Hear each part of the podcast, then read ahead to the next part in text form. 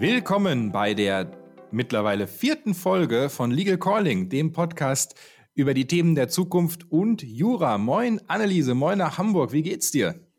Moin Christian, gut geht's, wie geht's dir? Auch alles wunderbar. Es ist ein bisschen früh, weil wir nehmen ja wie immer um 7 Uhr morgens auf. Und ich musste heute Morgen schon über die Brücke laufen äh, in Düsseldorf, einmal über den Rhein. Das war relativ frisch. Wie schaut's bei dir aus? Ja, also ich bin mit dem Fahrrad gekommen. Hamburg hat mieses Wetter, wie immer. Ähm, ja, aber weil du gerade sagst, du bist mit, sagst, du bist mit dem Fahrrad gekommen.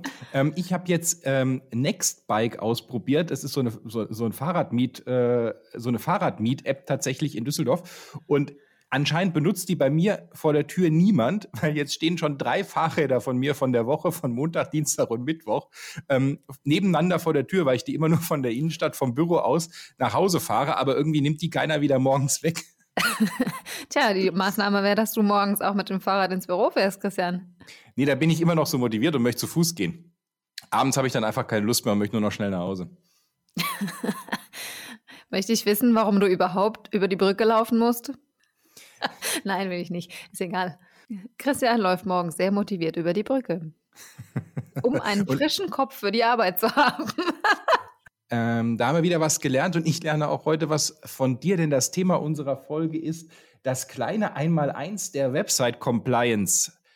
Anneliese, fang mal an. Was ist denn Website Compliance? Mal für den, äh, für den Immobilienrechtler unter uns beiden. Zunächst mal ist das einfach nur ein fancy Begriff dafür, dass auf der Website alles seine Richtigkeit hat. Ähm, das heißt, da gibt es verschiedene Regeln, die eingehalten werden müssen, wenn du eine Website an den deutschen Markt adressierst. Und diese verschiedenen Regeln kommen aus verschiedenen Rechtsbereichen, zum Beispiel aus dem Verbraucherschutz, aus dem Telemedienrecht und so weiter. Compliance meint einfach nur, dass die Website insgesamt ähm, diese Regeln einhält. Das ist sowas wie, dass es ein Impressum geben muss, oder? Unter anderem, ja. Das Impressum, da bin ich nämlich schon mal drauf reingefallen, tatsächlich. Wie du, wie du bist schon mal drauf reingefallen? Na, ich habe bei einer Website bestellt, wo kein Impressum dran war und dann kam natürlich die Ware nicht und äh, nun ja, dann ist mir später aufgefallen, ach Mist, es gab kein Impressum, es hätte ja ein erster Warnhinweis sein können. ja, äh, in der Tat hätte das ein erster äh, Hinweis sein können. Dieses, dieses Impressum und auch die anderen Vorgaben, vor allem wenn es um Verbraucherschutz geht, haben natürlich auch einen Grund und der ist eben den Adressaten zu schützen. Ähm, ja, genau. Also Wenn du auf einer Webseite kein Impressum findest, dann kann das gut sein, dass du da äh, einem Betrug unterliegst. Oder dass die Webseite von jemandem aufgesetzt wurde, der unseren Podcast nicht gehört hat. das soll ja in Zukunft gar nicht mehr vorkommen. Ähm, jetzt hast du das einmal eins genannt. Äh, das war jetzt wahrscheinlich das, das erste, was noch allen Leuten bekannt ist. Ähm, also wir brauchen, oder fast allen. Kannst du auch noch mal kurz sagen, was in das Impressum rein muss? Ja, also es gibt, es gibt sogenannte Pflichtangaben, die müssen da drin stehen. Ähm, das sind unter anderem Name, Anschrift, E-Mail-Adresse und auch eine elektronische Kontaktaufnahmemöglichkeit mit demjenigen, der die Seite betreibt. Ähm, dazu gehört dann auch die Rechtsform des Unternehmens. Also wenn es eine GmbH ist, muss da auch stehen, dass es eine GmbH ist.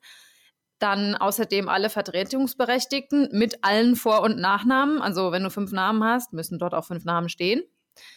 Äh, das gilt zumindest dann, äh, wenn. Auch alle Doppelnamen? Also, wenn ich jetzt einen Zweitnamen hätte, muss der da auch rein? Ja, wenn du Christian Franz Peter Wertmüller heißt, dann muss da Christian Franz Peter Wertmüller stehen. Ähm, so heiße ich übrigens nicht. nicht komisch, schade. Ja gut.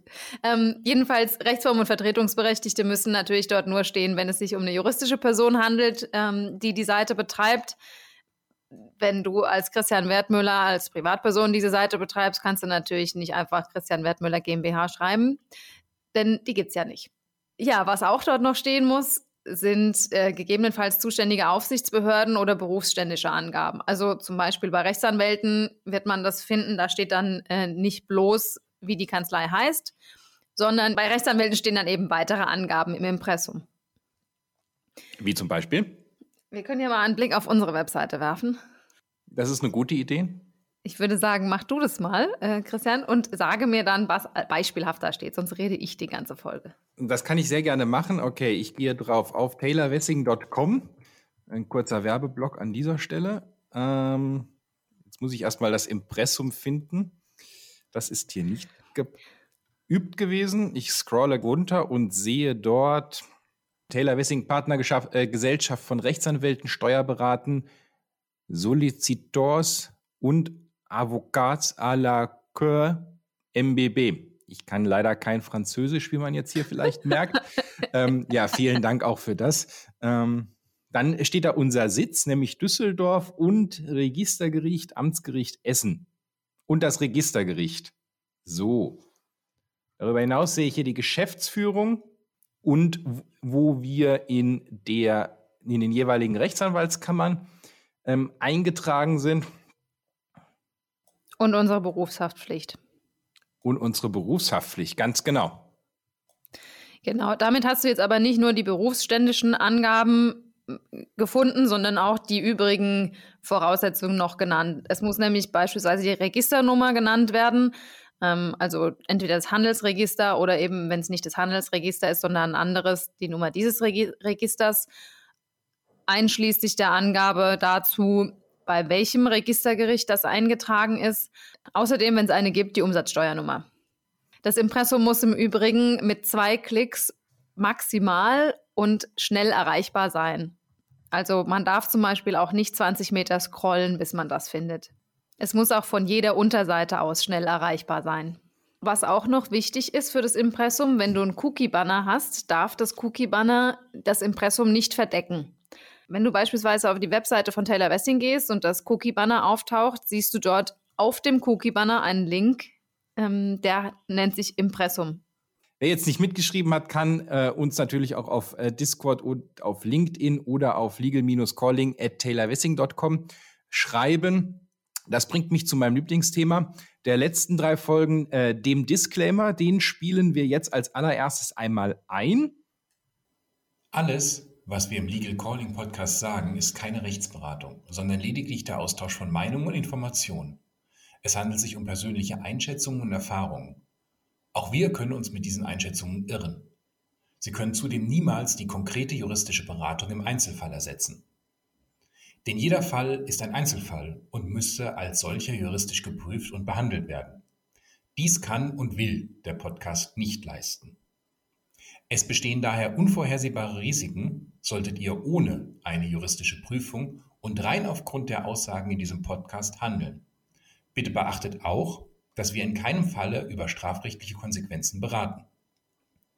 Wir können daher für die vorgenannten Risiken keine Haftung übernehmen. Solltet ihr eine spezielle rechtliche Beratung inklusive Haftung wünschen, dann sprecht uns einfach direkt an. Wir oder ein Experte bei uns in der Kanzlei untersuchen dann euren Fall.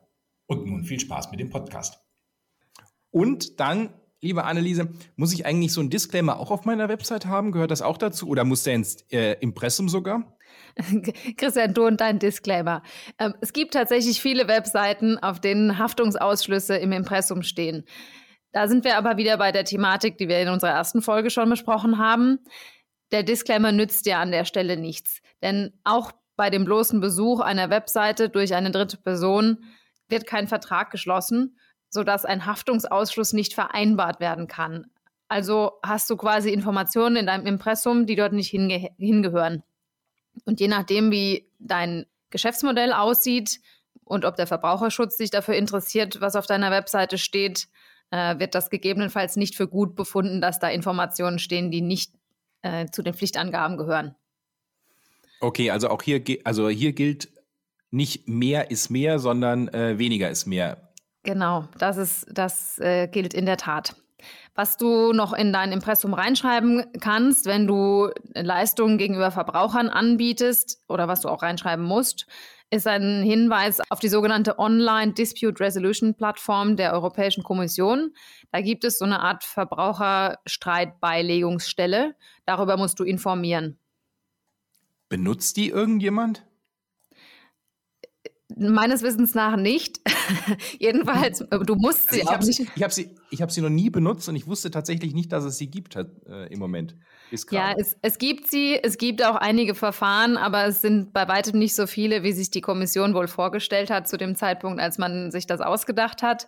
Man kann online äh, auf dieser Plattform auch sehen, wie viele Verfahren in welchen Ländern es schon gegeben hat. Es gibt aber auch für die wenigsten Unternehmen überhaupt nur eine Pflicht, an diesem Verbraucherstreitbeilegungsverfahren teilzunehmen, sodass es auch reicht, äh, diesen Link anzugeben und zu sagen, wir sind weder bereit noch verpflichtet, hier teilzunehmen. Vorausgesetzt, du bist nicht verpflichtet, daran teilzunehmen. Wenn das was von der EU ist, muss ich das auf Englisch machen oder könnte ich das auch auf Deutsch machen? Wenn du den deutschen Markt adressierst, solltest du das auf Deutsch tun, genauso wie du auch äh, deine Do Seite im Übrigen auf Deutsch gestaltet hast. Der Verbraucher soll ja auch verstehen, was da steht. Und die EU geht immer davon aus, dass äh, man dem Verbraucher ein bisschen auf die Sprünge helfen muss. Genauso auch geht der deutsche Verbraucherschutz davon aus, dass äh, der gute deutsche Verbraucher äh, am besten in Deutsch zu informieren ist. Sehr sinnvoll. Was gibt es denn sonst noch in unserem kleinen Einmaleins äh, der Website Compliance? Ein Thema, was wir auch schon angesprochen haben, ist der, das Cookie-Banner. Ist das von Google damals irgendwie äh, ausgeschaltet worden? Ich dachte, also das Cookie-Banner klicke ich neuerdings auf jeder einzelnen Seite weg. Gab es die nicht früher mal nicht so stark? Sollten die nicht eigentlich wegfallen, die Cookies? Also, dass sie ganz wegfallen sollten, bezweifle ich. Ich glaube, das ist auch schwer umsetzbar. Du hast ja immer verschiedene Arten Cookies. Äh, funktionale Cookies, Cookies, die du für Marketingzwecke brauchst und so weiter. Alle, die nicht Cookies. Macadamia Cookies. Ja, die sind besonders lecker. Ähm, die kannst du aber nicht auswählen in deinem Cookie-Banner. ähm, unabhängig von den Macadamia-Cookies ist es aber so, dass du, wenn du ähm, Cookies auf der Seite hast, die nicht für äh, nicht zwingend notwendig sind, um diese Seite aufrechtzuerhalten, muss dem, muss dem Nutzer der Webseite eine Wahl gegeben werden, ob er das nutzt. Dazu gab es einige Entwicklungen aus datenschutzrechtlicher Sicht, die ähm, die Anforderungen an das Cookie-Banner strenger gemacht haben. Und die neueste Entwicklung geht dahin, dass es eine dass es nicht mehr nur die Schaltfläche alles akzeptieren und individuelle, individuelle Einstellungen und dann gehst du von Adam zu Eva und klickst 125 Kästchen an geben darf, sondern es muss auch direkt am Anfang die Alternative geben, alle ablehnen. Insofern. Und das ist gut, weil bisher, weil bisher ist das bei mir wirklich so, entweder du klickst den grünen äh, Alles akzeptieren Banner an oder du bist irgendwie gefühlt zwei Minuten beschäftigt oder du denkst, die Website funktioniert gar nicht mehr. Äh, das fand ich bisher nicht so nicht so prickelnd in der Vergangenheit. Ja, also das Thema ist noch im Fluss. Äh, das ist auch nicht so, dass es da schwarz auf weiß irgendwo in einem Gesetz steht. Du darfst Cookies nur nutzen, wenn es einen alle ablehnen und einen alle allen zustimmen Button gibt. Wer mehr zu Cookies wissen will, kann äh, sich ja gerne den den Podcast von unseren Kolleginnen Mona und Wiebke anhören, das Starter Date.